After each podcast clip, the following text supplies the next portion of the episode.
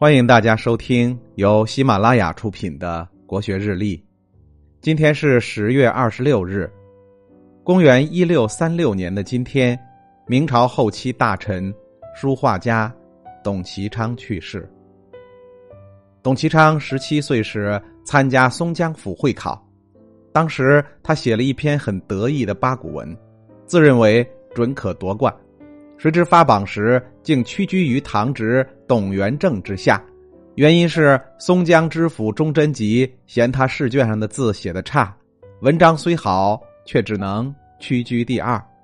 这件事让董其昌深受刺激，从此他发奋学习书法，以唐人颜真卿《多宝塔帖》为楷模，后来又改学魏晋临摹中游王羲之的法帖。经过十多年的刻苦努力。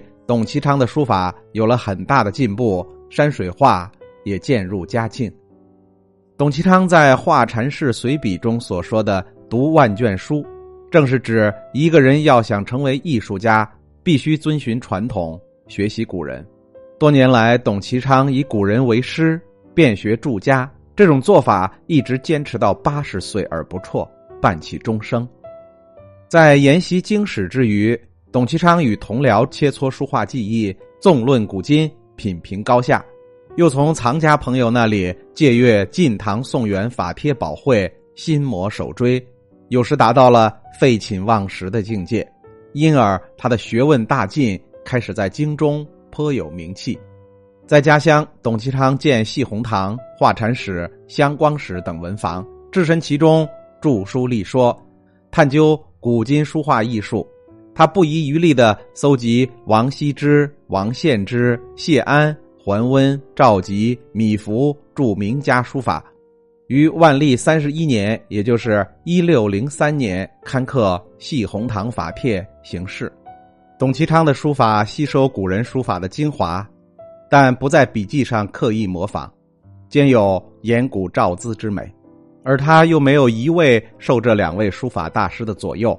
他的书法综合了晋唐宋元各家的书风，自成一体。其书风飘逸空灵，风华自足，笔画圆净秀逸，平淡古朴。